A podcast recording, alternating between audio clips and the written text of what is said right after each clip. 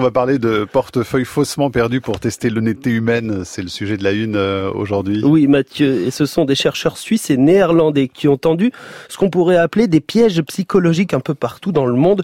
Plus de 17 000 portefeuilles ont été abandonnés dans des hôtels, des banques, des musées de 355 grandes villes dans le monde, autour du globe. Et dedans, on trouvait une liste de courses, des clés, une carte de visite et plus ou moins d'argent, entre 0 et 90 euros environ. L'idée était toute simple, attendre et voir si les découvreurs tenteraient de contacter le propriétaire.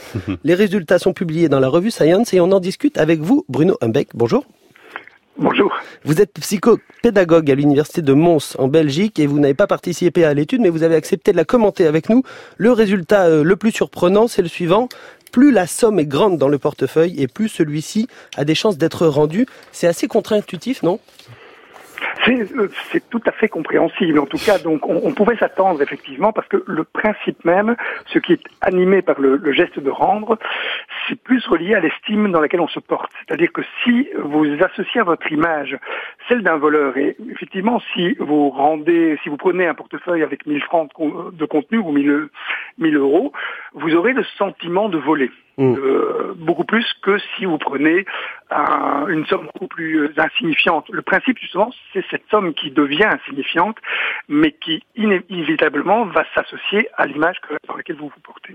Alors, les auteurs, en imaginant l'étude, quand même, s'étaient basés sur les théories de l'économie et de l'enrichissement personnel, et eux-mêmes s'attendaient à des résultats assez différents. Alors, je, pense effectivement qu'ils ont eu un modèle économiste, hein, alors que là, on est dans un modèle qui est beaucoup plus de construction psychologique, de construction identitaire. Et pour ma part, je suis pas du tout étonné par les résultats. C'est vrai que ces mécanismes-là prennent souvent le pas sur ceux de la rationalité pure et notamment de la rationalité économique. Euh, donc, nouveau, le, le, le principe même, c'est comment je vais intégrer le fait de prendre cet argent dans une histoire que je raconte à propos de moi-même. Et c'est ça qui fait effectivement l'idée, ben, qui était d'ailleurs déjà envisagée par, euh, par Mauss dans l'idée de don et contre-don, par exemple.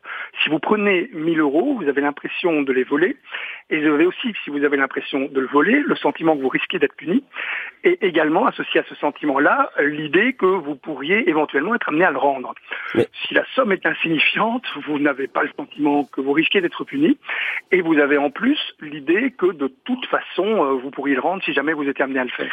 Et donc cet élément-là, à mon avis, a pris euh, largement le pas dans la construction mentale que les personnes faisaient de l'événement. Mais dans cette réponse, il y a quand même quelque chose d'assez étrange, parce que est-ce que l'honnêteté, c'est seulement la peur d'être perçu malhonnête C'est un peu comme ça que vous le décrivez. Non, non, l'honnêteté, c'est l'image dans laquelle je me trouve honnête. Donc c'est la petite histoire qu'on raconte autour euh, de ce qui est produit. Si vous prenez 1000 euros, vous pouvez très bien vous dire, mais cette personne-là n'en a probablement pas besoin puisqu'elle a énormément euh, d'argent. Euh, et donc vous avez un rapport, une histoire qui va se construire, dans lequel là vous allez les garder, vous allez dire, elle n'en a pas besoin. Par contre, si vous commencez à imaginer une histoire dans laquelle une personne a mis toutes ses économies à l'intérieur, vous avez une histoire qui va se raconter autour du geste. Et à partir de là, vous allez le, le remettre alors que bah, toute cette histoire est plus difficile pour, dans nos sociétés en tout cas, d'opulence, à construire autour de 10 euros. 10 euros, on n'a pas le sentiment de priver quelqu'un euh, de manière importante. C'est d'ailleurs tout le problème de ce type de recherche. Et euh, le, mot que vous utilisez, le mot honnêteté, n'est pas un mot qui est susceptible d'être évalué par une véritable recherche.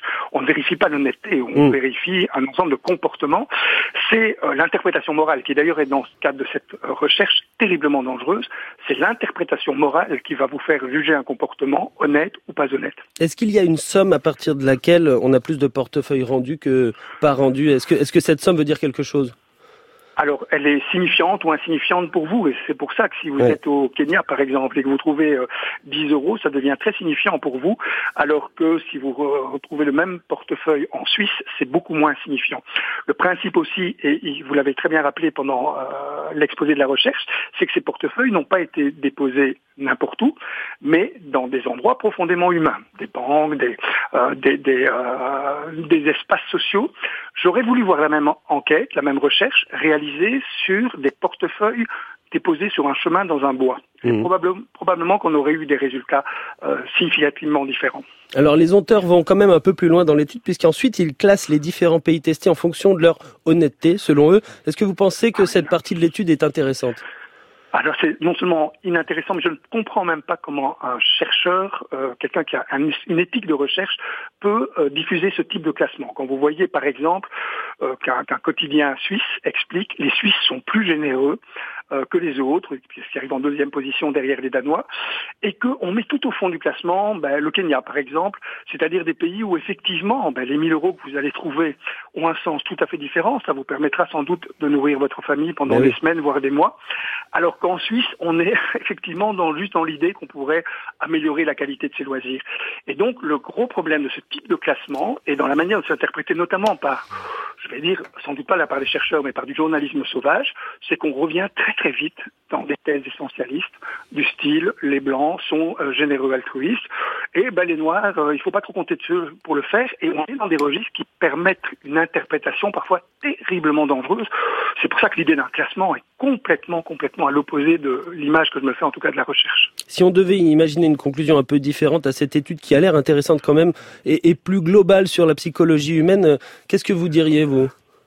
Alors je dirais que chez un être humain, tout euh, doit être interprété en fonction de l'histoire dans laquelle il se porte, c'est-à-dire l'histoire qu'il raconte à propos de lui-même, et la signification d'un comportement ne peut être envisagée qu'en fonction de cette histoire, et donc finalement est, systématiquement reliée à l'estime dans laquelle chacun se porte. Il y a d'ailleurs quelque chose dans l'étude qui va dans votre sens, c'est que quand on trouvait une clé, c'est-à-dire quelque chose de très personnel dans le portefeuille, il était aussi plus rendu. Voilà, c'est ça, effectivement. Alors, il y a aussi un petit calcul très rapide qu'on fait dans l'idée de euh, est-ce que je vais recevoir, en fonction du geste que je pose, une forme de gratification. Si vous rendez un objet significatif pour l'autre, mais pas pour vous, parce que la clé de la maison d'un autre, forcément, n'est pas significative pour vous, eh bien, vous aurez un retour sur investissement avec quelqu'un qui va être particulièrement heureux de vous voir ramener sa clé, euh, alors que euh, vous-même, ben, vous n'aviez aucun intérêt à le garder. Et donc, c'est ce petit calcul dans l'investissement du geste et ce que je peux recevoir, mais d'humain en retour. Et ça, c'est plutôt encourageant sur le plan du fond d'humanitude qui nous relie les uns aux autres. Est-ce qu'on peut nous-mêmes se positionner à la place de celui à qui on va rendre le portefeuille? C'est-à-dire, si pour nous 10 euros c'est quelque chose, dans ce cas-là, on, va les rendre. Si pour nous 100 euros c'est quelque chose, on va les rendre euh, oui ou non? Alors c'est très très compliqué dans le cas d'une recherche comme ça, comme celle-là, de, euh, de se mettre à la place d'eux. Parce que nous sommes dans un schéma théorique, et dans le schéma théorique, on veut tous préserver fortement l'image dans laquelle on se porte. Donc je pense que théoriquement, chacun d'entre nous pense je remettrai le portefeuille. Euh, sauf en cas d'extrême nécessité. Et si cette somme d'argent, et de nouveau là ça dépendra de votre situation économique, mais encore plus de la situation économique du pays dans lequel vous vous trouvez, vous aurez 100 euh, euros qui vont signifier de la subsistance pour certains, de la survivance pour d'autres et du luxe pour, euh, pour d'autres. Et en fonction de la signification que vous attribuerez à cette somme, eh bien vous aurez sans doute des comportements différents, y compris dans votre imagination. Bruno Imbeck, notre invité Étienne Klein, vous écoutez avec beaucoup d'attention. Vous souhaitez réagir, Étienne Klein? Bah Moi, j'ai perdu mon portefeuille, on l'a ramené. j'ai embrassé la personne qui me l'a rapporté, mais j'avais une question à propos d'une étude plus ancienne dont je ne connais pas la valeur, qui calculait l'espoir qu'on a de retrouver son portefeuille si on l'a perdu en fonction des pays. il semblerait que en France, et c'est pas une étude euh, sur les résultats euh, obtenus, c'est qu'est-ce que les gens pensent de cette probabilité. Est-ce que quelqu'un va leur mmh. rapporter leur portefeuille s'ils l'ont perdu? Et en France, on est très pessimiste à ce point de vue. Alors que paraît-il, c'était la conclusion de l'enquête, dans les pays du Nord, la confiance est beaucoup plus grande. Ouais. Au Japon, la confiance dans l'autre. Hein. La confiance dans l'autre. Ouais. Axel? Ah ben je voulais, je voulais peut-être entendre une réponse de Bruno Imbeck à ce sujet, si rapidement pour terminer. Ah, parce que là, on est effectivement dans, dans l'enquête qui vient d'être signalée, on est dans l'idée qu'on se fait d'une société. C'est pas du tout de mmh. soi dans cette société, et donc c'est une image globale de la société dans laquelle on se trouve. Effectivement, les Français ne sont pas reconnus pour leur optimisme fondamental. Merci en tout cas Bruno Humbeck, vous qui êtes euh, psychopédagogue à l'Université de Montsant en Belgique. On peut signaler un de vos derniers ouvrages peut-être, profitons-en euh, Il y en a un qui sort très prochainement aux éditions dit Jacobs sur le harcèlement. Et ce sera à la rentrée probablement? À la rentrée. Très bien. Merci beaucoup Bruno Humbeck. Bonne journée à vous. À bientôt. Et Axel, on se retrouve demain. À demain Mathieu.